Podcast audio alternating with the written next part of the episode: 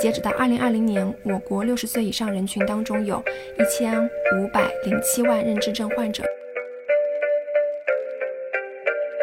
这个疾病可能也是目前我们，嗯，看到的在全球致死率最高的十种疾病当中，唯一一种人类还没有办法去攻克它、能够治愈它的疾病。很少有人会讨论老年人的抑郁症耶，但是有很多研究就会去去看认知症和抑郁之间的关系，这基本上就是被验证的。哈喽大家好，欢迎收听二维五码，这是一档科技评论播客，我是本期主播建飞。去年的中国电影金鸡奖上，首次设立了最佳外语片奖项，并将该奖项颁发给了电影《困在时间里的父亲》。这部电影此前还获得了奥斯卡最佳男主角和最佳改编剧本两项重磅大奖。《困在时间里的父亲》讲述了一位年过八十岁的老人的故事。老人的名字叫安东尼，曾经是一名工程师，原本过着衣食无忧的生活，但不幸的事情接连发生：妻子过早离世，小女儿意外丧生，而他本人则患上了阿尔茨海默症。疾病让这位老人失去了对时间的感知，记忆逐渐丧失，现实与梦境叠加，甚至逐渐忘记了自己是谁。阿尔茨海默症就是我们早些年俗称的老年痴呆。出于人文关怀和避免对患者形成歧视，这个俗称现在已经不再使用。目前的医学尚不能完全解释这一疾病的致病因素和发病机制，也没能研发出根治这种疾病的药物和有效的治疗手段。中国如今有着上千万的认知症老人。而且随着老龄化的发展，预计未来认知症老人的数量可能还会不断增加。对于年轻人来说，当最亲近的老人开始遗忘自己，这意味着什么？我们又有什么办法帮助患者以及照顾患者的家属？科技在这其中又能起到什么样的作用？我们本期就来聊聊这个话题。本期我们邀请到的嘉宾是腾讯研究院高级研究员陆诗雨，他在最近几年一直在关注科技适老方向的研究。我们今天这期节目也是因为他正在撰写一份认知症相关的报告，在报告正式出街之前，他想把在报告撰写过程中获得的一些关于认知症的感受和信息分享给大家，让大家对这种疾病能有更多的认识。陆诗雨先跟大家打个招呼吧。嗯哈喽，大家好。啊，对，正如刚才建飞所讲啊，我们这段时间以来一直都是在做跟，嗯，科技适老、科技助老相关的研究，关注到认知症这个群体，其实是因为在做前系列研究当中，正好接触到大概有二十多组认知症的家庭，才开始关注到这个群体，所以今年就下定决心要拿出比较多的时间 focus 在这个群体的研究上。嗯，希望今天可以跟大家做一点分享和交流。首先，我们想从一些最基础的呃定义上面来去了解啊。如果没有直接接触过，就是自己的亲人如果没有直接是认知症的话，其实很多人。在接触到认知症的时候，已经是一个，呃，他处于中期或晚期的一个状态，或者是从这种像文艺作品、像电影里面接触到的，那其实它会是一个比较艺术化的表达方式。那在这个医学上，对这个认知症究竟是怎么去界定的呢？嗯，我不知道，就是。建飞，你第一次听到这个认知症这三个字的时候，你听说过吗？还是说你更加熟悉的是痴呆症或者是阿尔兹海默症这样的名词？说老实话的话，其实是不太熟悉的这个词。对我的感觉，其实跟你是一样的，嗯，就是我也没有学过医学，其实是在就是这个医学这个领域内完全是门外汉，所以我。最早期就去年在做研究的时候关注到的这个群体，我们在北京、上海、杭州这些地区其实是在做科技适老的调研，但是很凑巧，我们就访谈到了将近二十多组啊，因为渠道的关系就引荐我们去访谈这些跟认知症嗯相关的家庭和老人，然后。也是他们科普给我说，嗯，我们这个疾病叫认知症，然后有的人说我这个疾病叫阿尔兹海默症，说我是痴呆症，所以我才回去去做研究，想去追根溯源一下，我到底应该怎么称呼他们这个群体呢？然后我才发现，其实啊，哪怕是学术界，哪怕是这个圈子里的人，对这个疾病的人群到底应该叫什么，都是持不同态度的。比如说上一周我刚刚访谈完，嗯，中国老年学会的一个专。家叫杨平老师，他是专门做认知症心理健康嗯干预的一个专家。他就跟我说，他说：“诗雨，我觉得你们要在你们的研究和节目当中倡导一下，不要叫认知症，应该要叫失智症。”这是他的观点哈。他认为就是认知症这个名词，它来源于日本，是一个舶来语，并不能够更准确的去描述这一个人群的病症，就是。认知，那每个人都有认知啊。那认知怎么会成为一种症状呢？那只有他失去了认知功能，才可以被称作一种症状，称作一种疾病。所以他觉得更能够准确的表达。嗯，然后当时我也跟他 argue，我说：“哎呀，老师啊，这个名词，呃，我们访谈了别的专家，还有很多医学的博士啊，还有教授啊，他们都叫认知症。然后 anyway，所以现在其实如我刚才所说，认知症这个词语可能更被这个圈子里学术界。还有医学界的人更多用一些，但是这里面也有一些人分支，他是持不同意见的。OK，回到刚才减肥的那个问题，我又扯远了。认知症它其实目前来讲不是一种具体的疾病，而是一种因为疾病导致的认知功能损害的症状。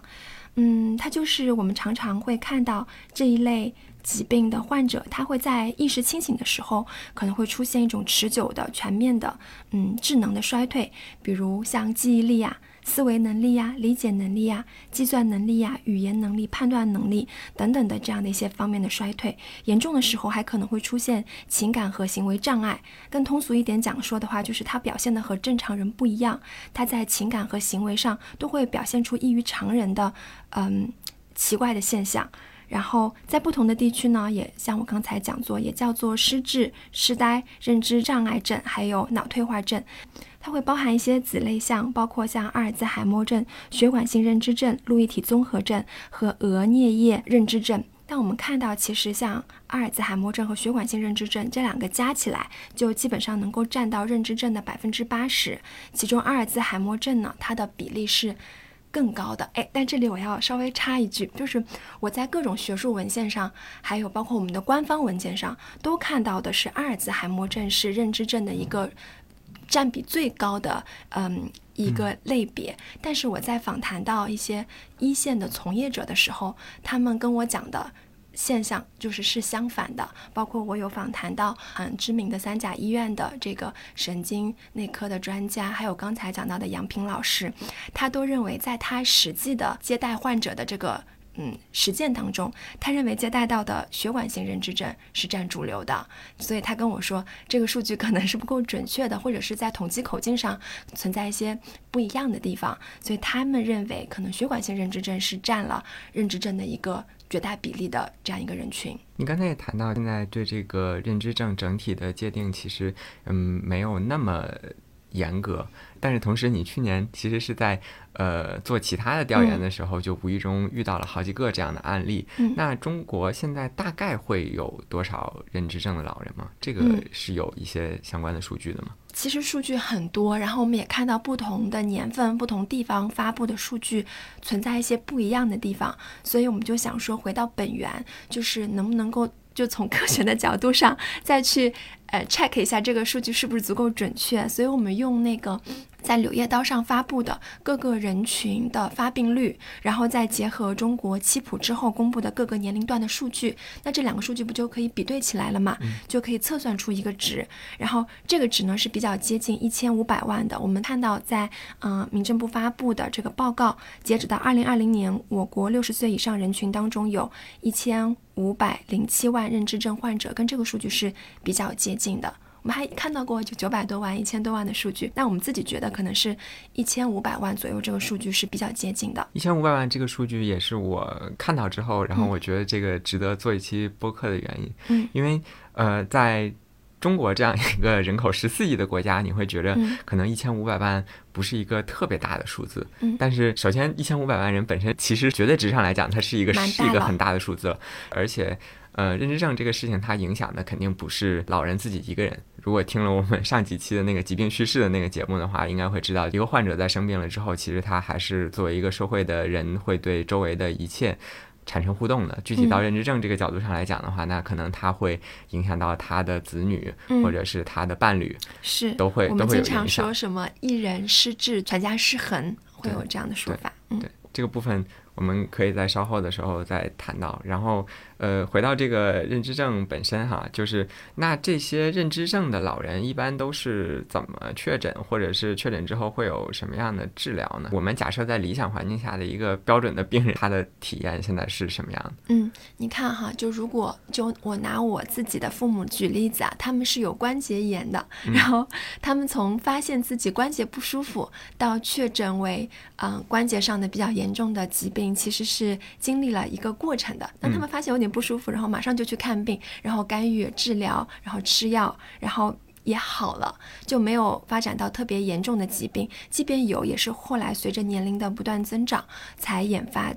到现在这个情况的，嗯，但是像认知症不一样，就是哦，我刚刚前面还想再补充一个数据给大家，就是认知症是一千五百多万，但是六十岁以上的轻度认知障碍，就是我们俗称叫 MCI，这个患病率呢，嗯，能够在老年群体当中有百分之啊十五点五四，目前呢就有三千七百八十八万个啊老人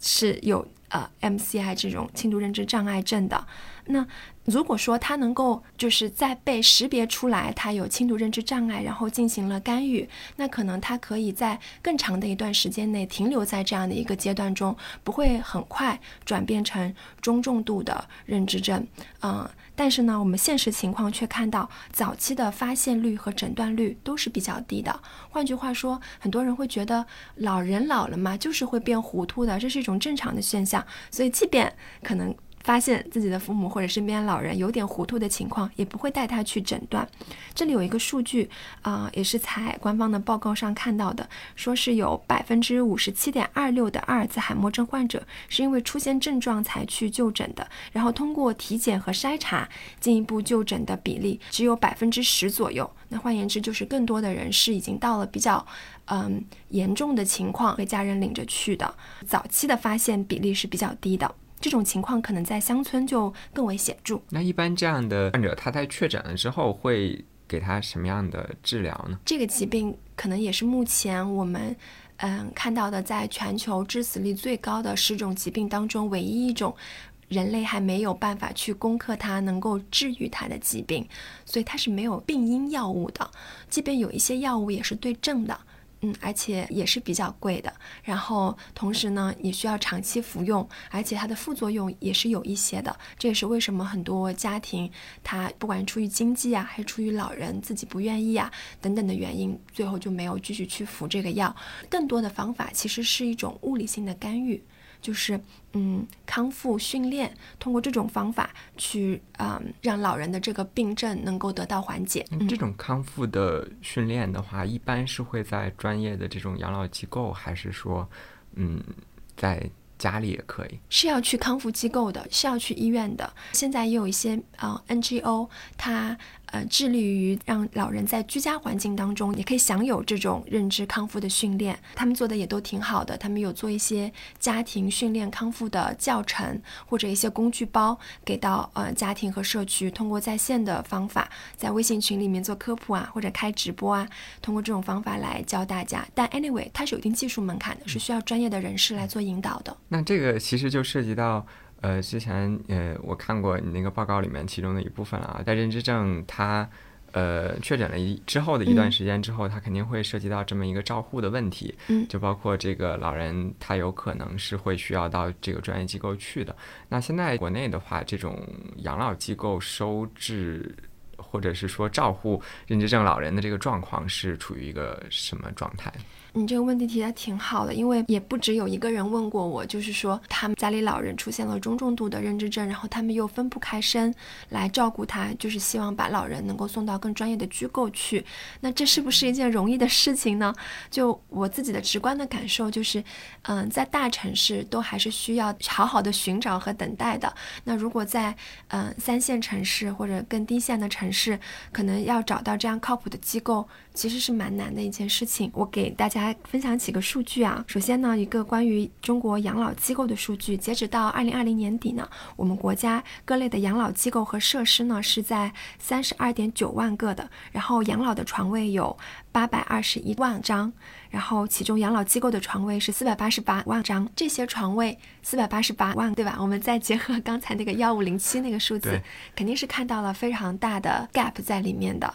而且呢，我其实日常就是工作当中访谈一些养老机构的这个院长啊，还有他们的从业者，其实他们对于认知症老人是抱有一种挺害怕的，或者说是一种比较谨慎的态度，把收治起来会比较谨慎一些。因为你知道，他们有一开玩笑的一个说法，就说认知症老人这个精力无限，破坏力极强，就他们一个人可以把整个养护院所有的床都睡一遍。所有的马桶都上一遍，然后护理人员就不得不去一个一个的清洗。所以本来一个护理员他可以看二十个健康的老人，可以看五个失能的老人，但是失智老人的话，可能就只能看一个或者两个，那他们的人手就更为紧张了。本来护理员就是咱们国家就目前来讲还是非常短缺的一个情况，所以要收治一个认知症的老人，他们就会格外的谨慎。我们现在来看四百八十八万这个数据当中有多少是去可以去收治。认知症的，对吧？我们希望能够得到一个准确的数字。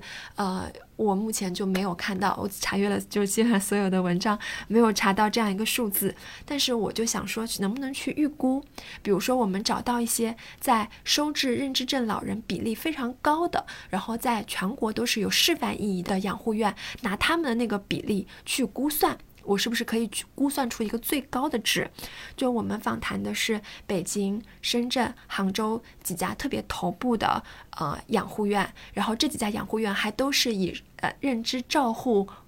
为呃自己的特色，或者是在全国养护院当中作为标杆的这些养护院，他们的认知症的收治比例是在百分之五十到七十，我们就拿这个比例去。估计的话，那么全国被收治进呃机构的这个认知症老人应该是不高于两百万的，而且这个数字肯定是被严重高估的，因为它是高值。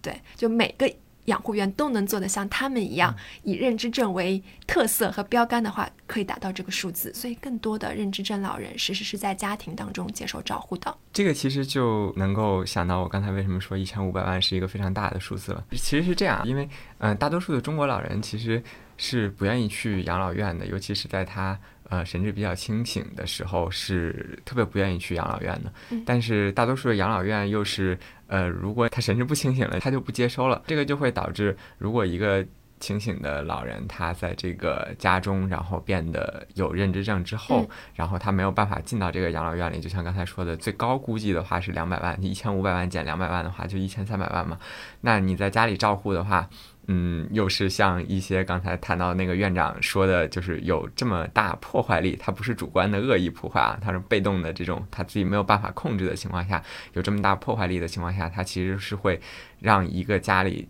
就必须要腾出来一个人或者甚至两个人去对他进行全天候的照顾的，这样的话。你就意味着你这一千五百万的数字有可能直接就变成了一个三千万的，影响三千万人，甚至影响四千五百万人的这么一个状况。但是刚才我们也谈到啊，就也访谈了一些地区有一些特别好的这种照护的机构。那在这种照顾机构里面，他会对待这个认知症的老人是一个什么样的服务呢？或者是说他们是一种什么样的经验是可以拿出来分享的呢？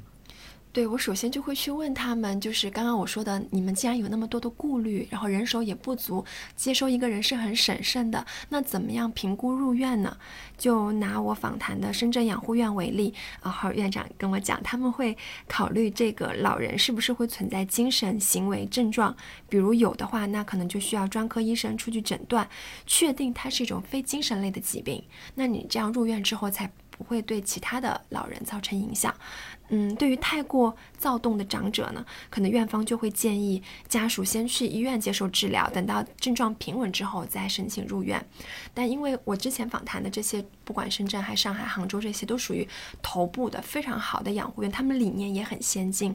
他们对待认知照护的呃这个做法。其实和国际上还是非常接轨的，他们会让呃轻度认知症的长者和正常认知的这个老人、长者一起生活在一起。那对于有中重度这种认知症的老人呢，就会集中安排在认知专区进行照护。那这个认知专区，我自己也去看过。也布置得很好，他们的墙壁常常是粉红色的、粉蓝色的，这些对于情绪镇静安稳是有作用的颜色。然后也会在里面有很多，就是我刚刚前面讲到的一些实体类的康复的这样的一些硬件。呃，小玩具也有专业的人员会去帮助他们去做这样的康复训练。另外呢，我还想提一下，我访谈过我老家的一家养护院，我老家是一个县级市，然后这家养护院呢，它的规模的是在收治两百多个老人，它其实没有那么严格区分，因为它是一家民营机构，它首先要盈利嘛，所以它会考虑说。如果我能规模性的收治一些老人的话，它其实是可以降低成本的。所以它首先不会去像我刚刚说的那些机构一样，哎呀，报名的人太多了，所以我要很审慎的判断你能不能入院。它还是处于一种，我希望老人多来住我的机构，它还有一百多张床位空在那里，嗯，所以倒是不愁说招不到老人。但是第一，它没有专业的，呃，就是认知症这块的专业的护理员去提供这种康复训练。其次呢。因为也缺乏这种理念或者专业技能上的培训，反倒是误打误撞，他也走了和我前面说的那些高端，就是比较好的养老院同一条路径，就是让认知轻度的老人和正常老人住在一起。但其实他他是不知道这个原理的，他就是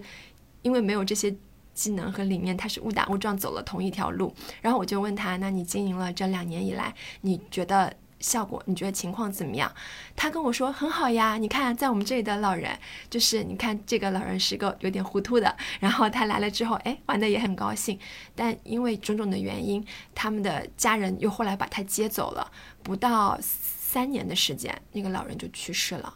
对，然后那个。就是我那个朋友，他非常惋惜。他说，如果继续在我们这里，他很有信心，这个老人至少还可以健康生活十年。所以，其实这个社会化也看来是对这个轻度的这种认知症是有有帮助的，反而是，嗯，让老人在一个封闭的家庭的环境的话，可能会有更。恶化的这种趋势，对呀，对呀，你你想啊，就是就最近在我们年轻人当中，可能有一个病症挺被讨论热烈的，就是抑郁症嘛，对吧？嗯，那很少有人会讨论老年人的抑郁症也，但是有很多研究就会去。去看认知症和抑郁之间的关系，这基本上就是被验证的。就是你进入认知的中重度的之后，你精神状态是不好的，精神状态不好，你就不想吃饭，不想吃饭，你就没有力气去运动动，你不想动就更不想吃饭，你不想吃饭，精神就更差，这就是一个恶性循环，他的身子就会越来越弱，可能他本身。体格比较好，或者是有一些我们说胖一点的老人，或者就是原来营养储存的比较好的老人，他还可以撑一段时间。如果他本身体格就弱或者瘦一些的，可能真的撑不了两三年，就就 go to heaven 了，这样子。但是客观情况的话，现在其实就是还是呃这样比较好的，愿意接收这个认知症老人的照护机构是相对来说比较少的嘛。大多数的认知症老人，从数据上推测来看的话，他应该还是。呃，在家庭里的那，对于这一块在家庭里被照顾的这些认知症老人，你们有去做一些什么研究？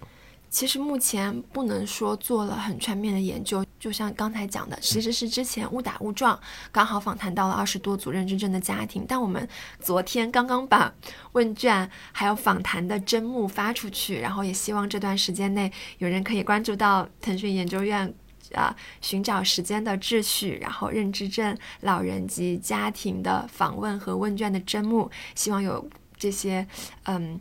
认知症老人照护的亲历者吧，可以找到我们，然后接受我们的访谈。我们可以在这方面做更多的研究。就目前来讲，我能看到的一些情况，还是来源于小样本，就是来源于我目前上一多个阶段收集的这二十多个样本的家庭。我之前在文章里写过一句话，我就反复的用它，因为这句话是来自于一个患者的家属的一个日记里面的一句话。这句话说：孝顺，然后赡养。还有这些大词，一旦落到照护当中，就会面临无数的冲突。这是他的一句原话。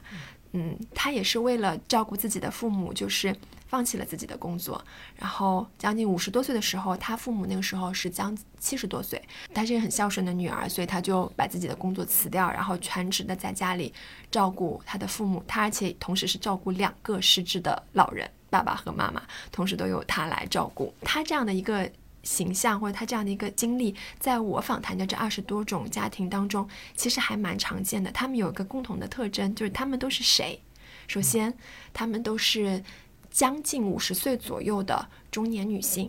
然后他们的身份可能是女儿，可能是儿媳，也有可能是我有遇到过侄女的，侄女去呃照顾姑姑或者姑父这样的，但比较少。但他们是女性的，我觉得概率可能会更高一些。他们基本上。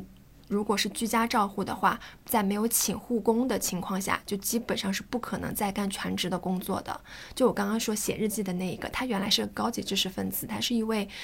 杂志社的一个编辑。杂志社的编辑的工作其实他是不需要坐班的。他一开始尝试了，就是我在家里面一边照顾父母，一边就是干编辑的工作。但他干了不到两个月，他就辞职了，说根本就是没有办法去完成他的领导交代他的一些工作。我们也有去看，就是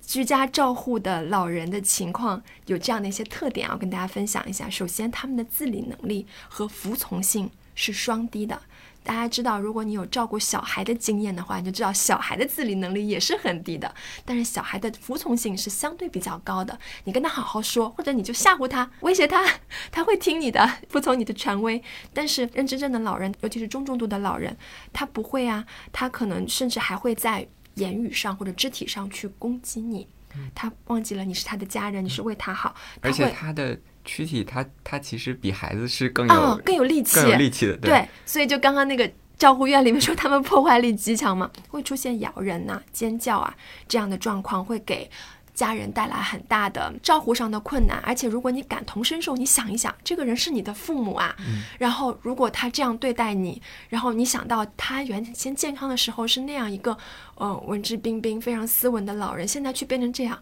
你心情上也会受到很大的影响。这种家庭居家照护者的心理层面，我个人觉得是急需干预的，需要给他们很强的 social support。他们现在就是。处于一种比较封闭的一个状态，没有更多的社会连接，导致他们啊。有很多的照顾上的困难，但确实是在心灵上和物理上都非常的孤寂的一个状态。对，然后继续说照顾老人的难点。第二个难点就是沟通困难，他们常常会含糊不清，然后会比较啰嗦，然后你跟他讲话，他不得要领，就他不明白你要具体在说什么，或者说他们有两种现象，要不就是会很多言，他就不不停的讲，然后或者是就缄默不语，你跟他讲什么他都不说话。一般我们看到就是不说话的老人。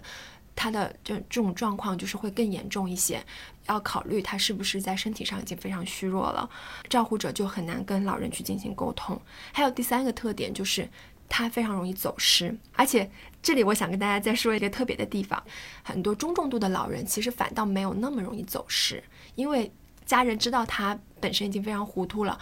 大部分老人都是被锁在家里的，不允许他出去的，也是为了他的安全着想。但是轻度的老人，甚至是 MCI 阶段的老人，家人不忍心啊，就是有的时候好，有的时候糊涂，对吧？家人还是希望你能多外面去。而且现在医学上还有我们就护理上，其实是鼓励老人多去社会上去接触的。那你这样的话，你除非就是一直跟着他。不然就是会容易走丢，嗯，我们的就是一些报告当中可以看到，在我们国家走失的老人当中，有百分之七十二都是有记忆障碍的，有医院确诊过的是老年痴呆症的这样的一个人群，就占到走失老人当中的百分之二十五。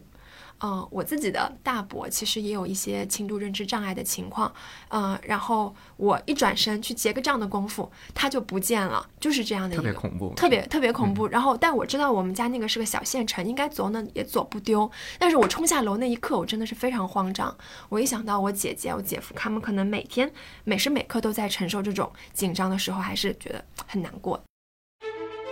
好消息，好消息，二维码建听友群了。为尽快回笼粉丝，所有主播上班摸鱼陪您聊。进群还能了解二维码最新活动动态及选题展望。进群请认准微信个人号二维码全拼，二维码全拼，马小二恭候您的到来。那目前对在家庭中，呃，养护的这些认知症的老人，现在有一些什么样的社会支持吗？我觉得刚刚建飞说的一个关键的词语就是社会支持。对，就这个词语其实它很重要，但是没有被。居家照护者本人认识到他那么重要，他因为他他太累了，他太忙了，他甚至关切不到我自己的心理和身体发生了哪些问题。他累的时候，他就说我就想躺在床上让我睡一天，什么我不想吃饭，我啥也不想干，我就想睡一天。他其实不太能意识到我其实需要社会支持。那我们在做完上一阶段的小样本的研究了之后，我们认为他最需要的，第一肯定不是。就当然经济上也需要，但不是最重要的。经济上的或者是家庭成员对他的帮助，他最需要的是那些社会支持，就是能让这个社会群体当中不相识的人。能对他进行一些支持，有两种好处哈。第一，这种支持常常是稳定的，如果是政府提供的话，那他是不需要付出额外的经济代价的。第二，就是他会感觉到原来我不是一个人在受苦，就是也有很多人跟我一起在同行。目前我们看到就是。经济地发展比较好，然后政策理念比较先进的地区，已经有了这样一些对认知症的呃社会支持。比如说一九年，我们看到上海就启动了三批老年认知障碍友好社区的试点，然后在这些社区内也都建立了专业的认知症照护的体系。我们看到新闻报道上说是覆盖了一百二十一条街道，然后对这个社区的居民进行一些。啊，科普啊，认知症预防啊，还有认知症日间照料、认知症家庭支持这样的一些服务，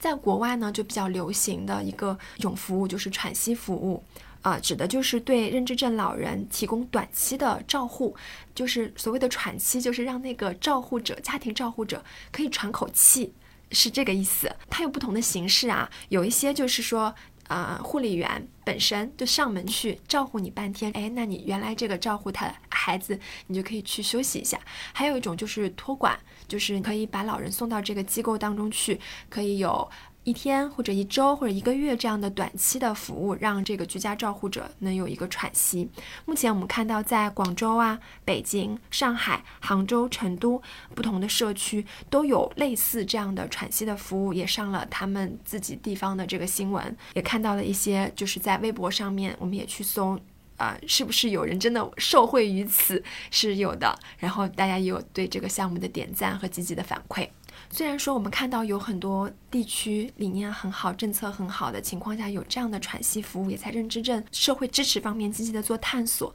但是从疫情发展以来，我们就看到这类的服务进展非常的艰难，甚至出现了嗯较大规模的中断。我还是拿我自己的家乡和我调研的田野点举例，目前为止我呃。就是接触的这二十多个呃家庭，原来他们都是因为我访谈的都是在上海、杭州和北京嘛，所以他们都是有想去享受这个服务的。现在没有一个家庭继续去享受到这个服务了，都是因为疫情的原因就中断了。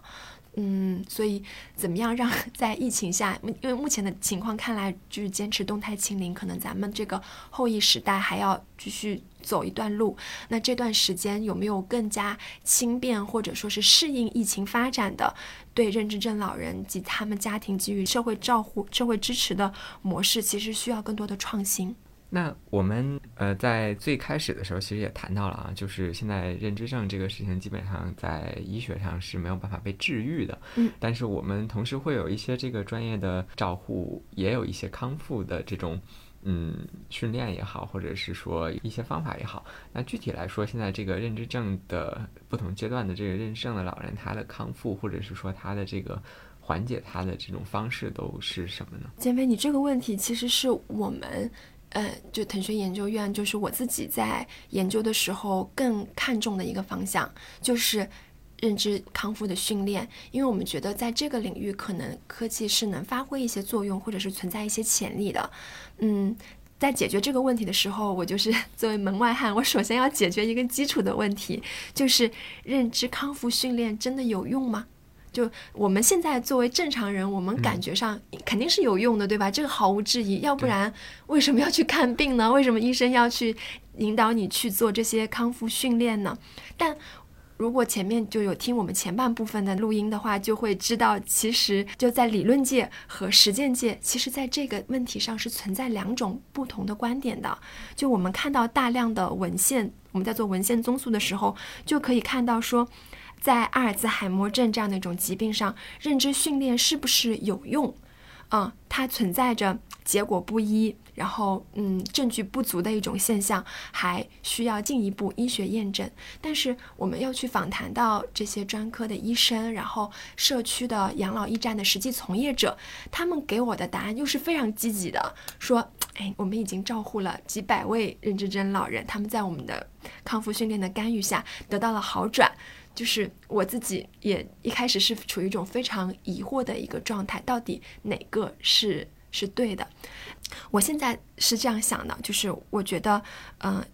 因为认知症本身的病因没有被解释的非常清楚，现在人类都还在攻克这个难题，所以我们从一个非常严格的实验室的，呃，就是理论层面，或者说是呃非常严严格的这种就是学界研究上，我们常常会严格控制变量，嗯。从这个角度上讲的话，可能它确实存在不同的类型、不同的病症的亚类型上，或者某一种干预手段上，确实是可能存在一种模棱两可的状态，不能够确定这种干预状态、这种干预方式是不是有用的。但是我们这么多年的认知症照护实践不是没有价值的，不是没有参考意义的。对我来讲，我觉得是一个更加肯定的答案。我觉得认知康复是有效的，是可以做的。只要方法得当，但是什么样的方法是得当的，什么样方法是合理的，是需要进一步去探索的，就要在实践和理论层面同时都要去努力去攻克这个难关的。那具体来说的话，就在传统的这种治疗方式上，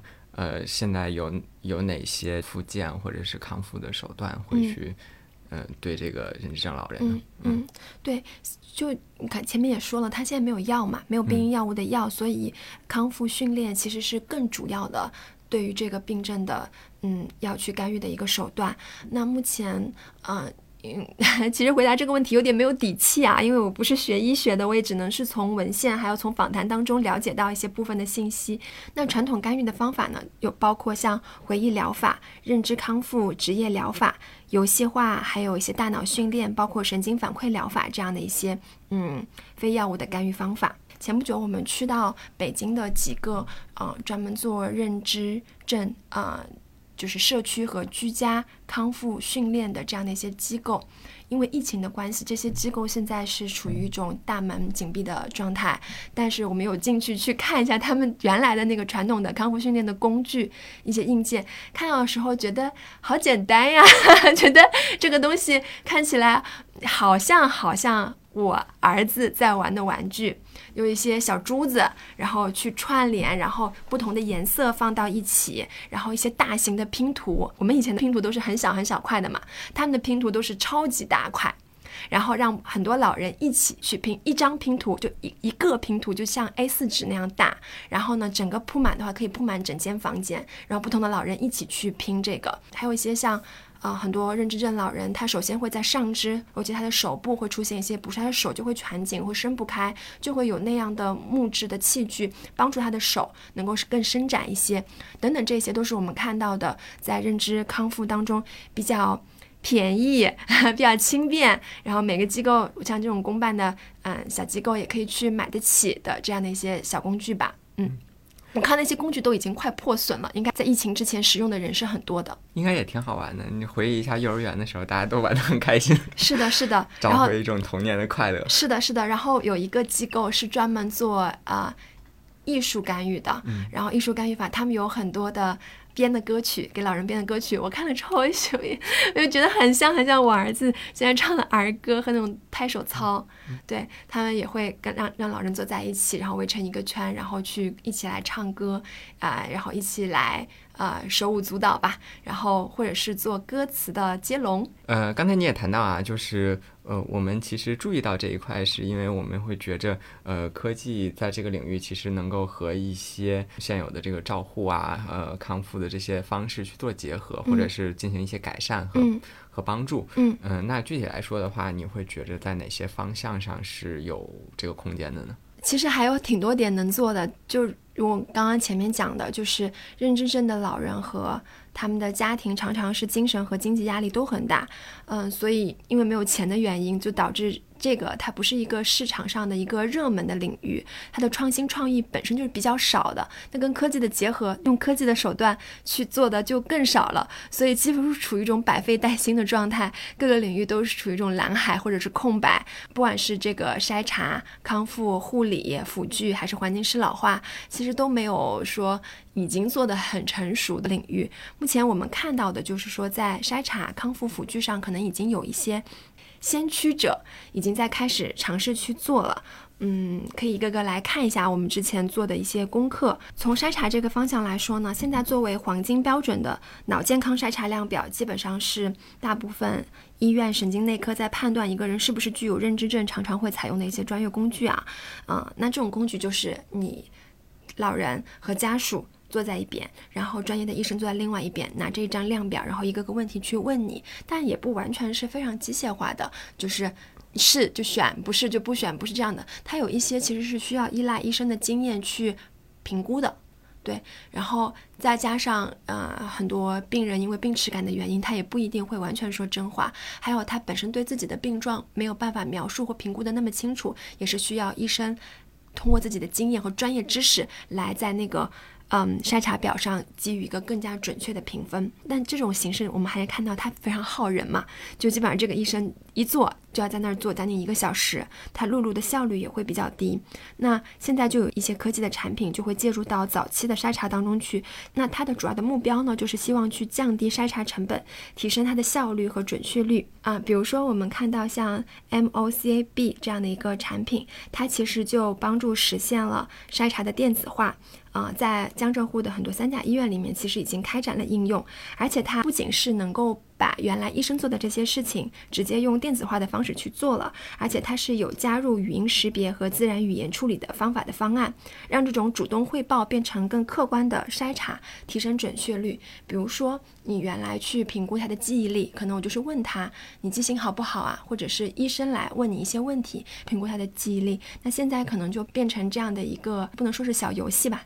但也跟游戏差不多，是这样的一个，你可以实际的去。做这套测试，通过这种电子化的测试，把这种主观汇报变成客观的筛查。然后类似于这种呢，还有像 CSC，也是比较在很多医院里面也都会有被用到的。它呢常常是被用来做记忆功能的风险筛查。嗯，也可以做一些模拟，就是你进行评估之后，你有多大的概率有可能会中风呢？那它会给出一个数字。在国外呢，还有一些产品场景化上就更加的多元，比如我们看到像这个 Canary 啊，这是一款欧洲的应用，它呢是通过采集日常生活的语音，用来筛查阿尔兹海默症的准确率。目前呢，他自己这个研究室出的文献当中，他说自己的这个筛查的准确率可以达到百分之九十二点五。那它的一个原理呢，就是他认为阿尔兹海默症患者他平时说的话和我们正常人说的话是不一样的，哪怕是同一句话，他发出的语音和语言的组织的方式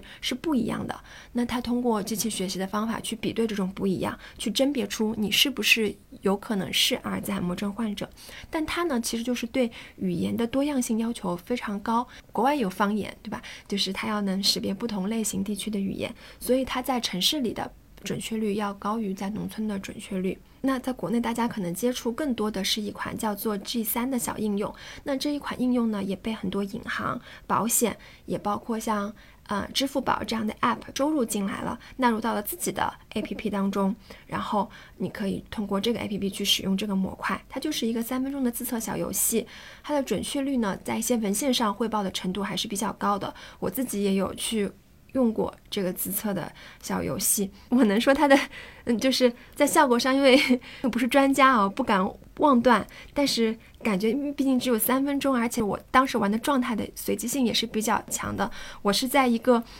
嗯，一天劳累加班到十点之后去玩的这个游戏。反正完了之后，我的评分不是太高，一度让我产生了对自己的怀疑。然后我下了虎丘一阵，赶紧让我老公和老妈试了一下，他们纷纷都。不好，状态是不好的，就是，然后我对我们一家人的状态都产生了怀疑。嗯，anyway，我觉得但这个其实是对我们的科普和给我们提个醒是有这样的作用的。嗯，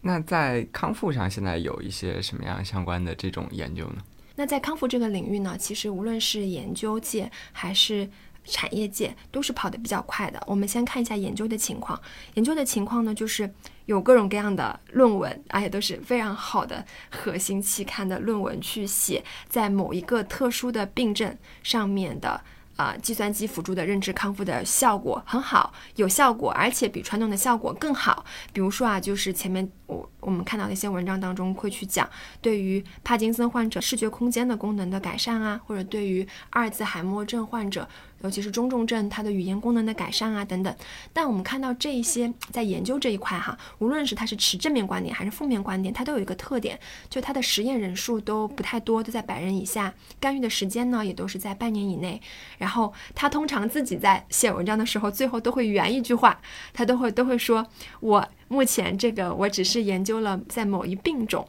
或者是某一认知功能上康复的这个计算机辅助认知康复有没有效果？但是对于计算机辅助认知康复的综合性效果呢，还有待进一步探索。这是研究的这个情况。实践这一块的情况呢，就是现在的很多医院当中就也会去采用到一些应用，去啊对患者进行治疗。呃，用比较多的，比如说六六脑，六六脑就是医用版的，针对脑瘫，像阿尔兹海默症这样的一些认知障碍。疾病的群体进行康复治疗的，嗯，计算机辅助的康复训练的工具，然后也有很多文献去验证它，说它是有效果的，嗯，而且比传统的康复的手段的训练效果更好。现在国内确实有很多知名的医院，它的神经科、康复科、神经内科都在采用这一套系统。我们有看到一篇文章说，全国排名前十的这些神经内科都在采用这一套系统，但这个。消息源我们确实是没有经过确认啊，嗯，在跟一些专家聊的时候，他们对六六脑，因为他们是专家，所以就会提出质疑的声音会更多。他说：“哎，这个东西。”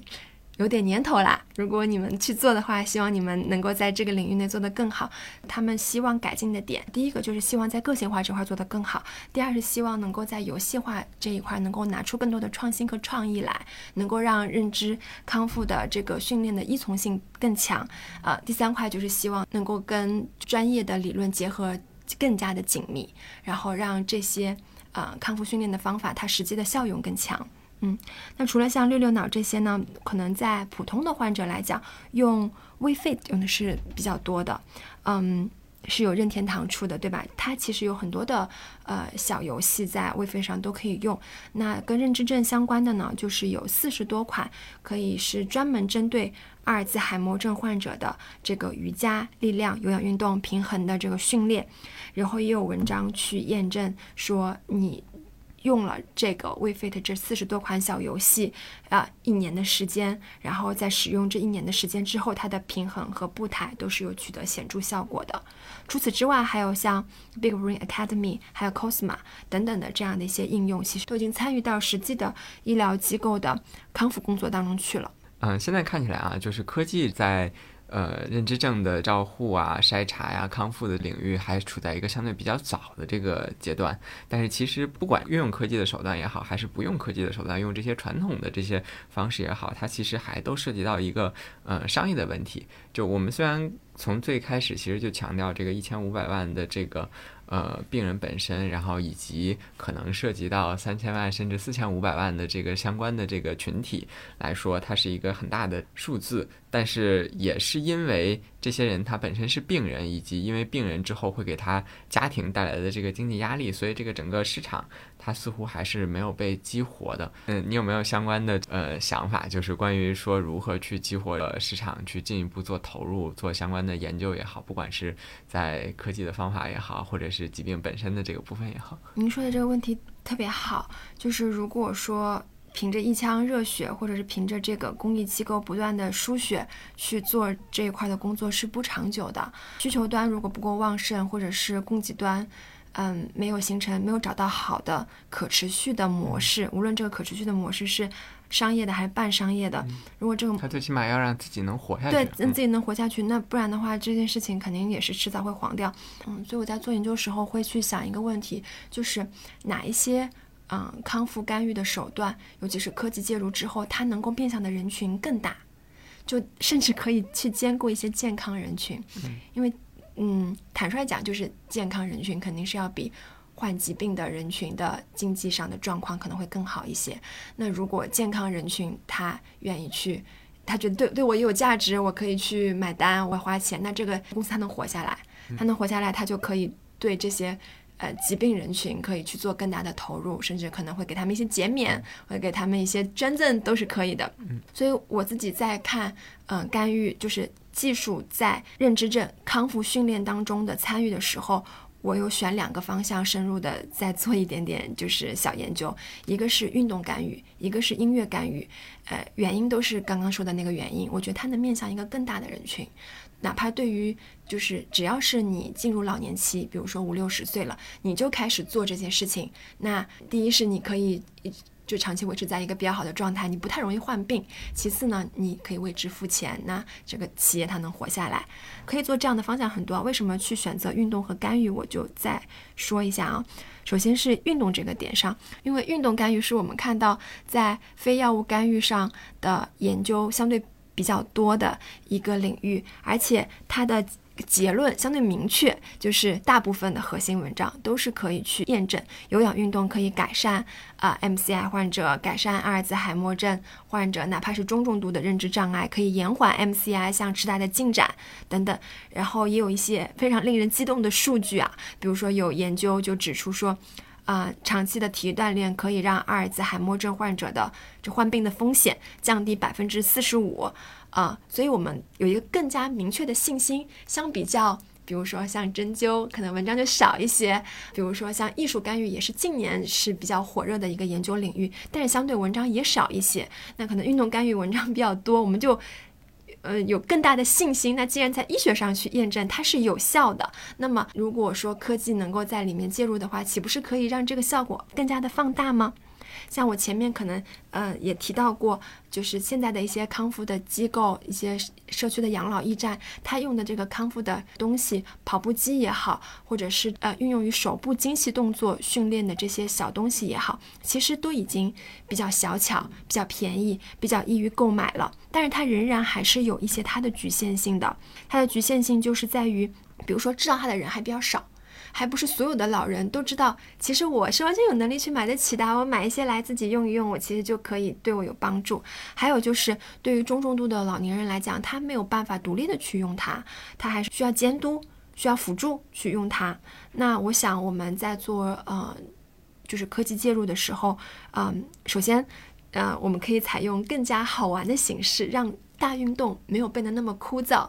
最近不是大家都在抖音上或者在哪里就跟着学跳操嘛？你看，对于我们正常人来讲，也都需要好玩的形式才能把健身坚持下来。何况是这一些本身腿脚就已经不太方便的老年人，你可能更需要一些怀旧的音乐，说或者说是能够他们喜闻乐见的方式，去让调动他们的积极情绪，让他们长期坚持下去。毕竟，大部分文献支持的都是长期的运动干预才有效。短期的很多文件都是说它没有效，一个六个月的研究都是支持说是没有效果的。呃，其次呢，虽然说那些精细动作的是康复的工具已经比较廉价和轻便了，但是知道它的人并不多呀。如果我们能够在像微信啊，或者像其他的什么斗地主，然后天天象棋这些老年人非常喜欢的应用上面去植入的话，那就可以让它推广到更多的老人。嗯，其次呢。其实我们在之前做研究的时候，就发现了一些很有用的工具，比如说有一个医科大学历时十个月开发了中国认知症老人睡眠障碍的老年辅助保健操，但是我在看到时候。我想说，这个东西我从来没有听说过，也不知道那么多认知症老人在睡眠上存在那么大的障碍、很大的困境，也不知道有工具可以去辅助他。那如果说有一些呃科技手段，或者是些门槛没有那么高的科技手段，比如就是面对面试做，呃，就像现在的一些。啊，小视频上的一些健身操，就是你把这个手部的位置放到那里，你放对了，它这个界面上就会跳出一个苹果，会跳出一朵花，就是告诉你这个动作是对的。可能就是这样一些很简单的，嗯，介入就可以让这种睡眠辅助操在无人辅助。无人监督的情况下，更有可能被老人自行完成。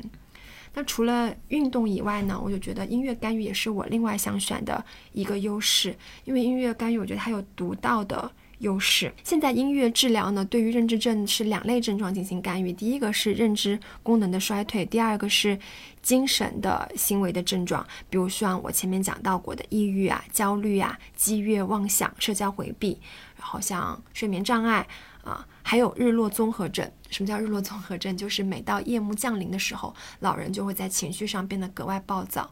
那近年来，这些音乐疗法对于认知症患者的干预效果来说，我们都可以看到很好的效果。比如说，它可以改善阿尔兹海默症患者的语言和记忆能力。那这些都不稀奇，其他的方法也可以干预。但有一个，我觉得是音乐疗法它特别的地方，就是它对于。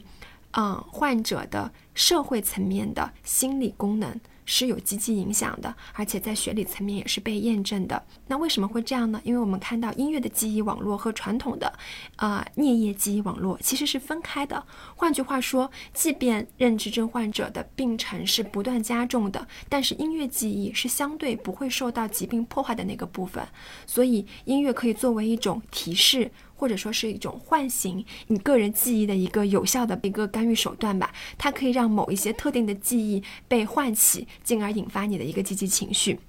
第二呢，因为我们看到认知症患者，他其实会存在一定不同程度的自我意识的一个丧失，或者是间歇性的一个丧失，就是说我不知道我自己是谁，然后我也不知道我有什么价值。那这种情绪变久了，抑郁的情况就会越来越重，有可能会产生轻生的念想。那也有很多的研究或者实践，就是去论证说，音乐的疗法其实是可以满足认知症患者一些心理层面的要求的，比如说依恋、包容。啊，身份感还有爱的体验，那这些都是其他的干预方法上是没有的。那我就想到说，其实，在音乐这一块，有没有可能互动音乐可以让这种功能进一步的放大？因为之前的别的领域的研究就会去提示，互动音乐其实是作为大脑的一种超级刺激物，可以广泛的刺激大脑的多个。脑区不是一个认知症的一个研究啊，是一个嗯神经网络的一个研究上面提到的。嗯，那我想，如果说它是这样的一个好的刺激物，那我们就完全可以去打造一些在线联唱，或者说是啊在线歌舞的方式，让听、唱、看、奏同时都可以参与进去，让这种干预方式变得更加的充分，让更多的老人可以因此被连接起来。而且呢，就是我自己在做之前的那个研究，就是那个二十多组家庭研究时，我发现一个特点，就是也许这个老人他已经是有点糊涂了，进入中中度的认知障碍的情况，但是他还是能唱歌。他也许说话不太能利索，但是我给他放音乐，或者是我跟他一起哼唱一些传统歌曲，他是能哼唱出旋律的，但是歌词不是特别能记得清楚。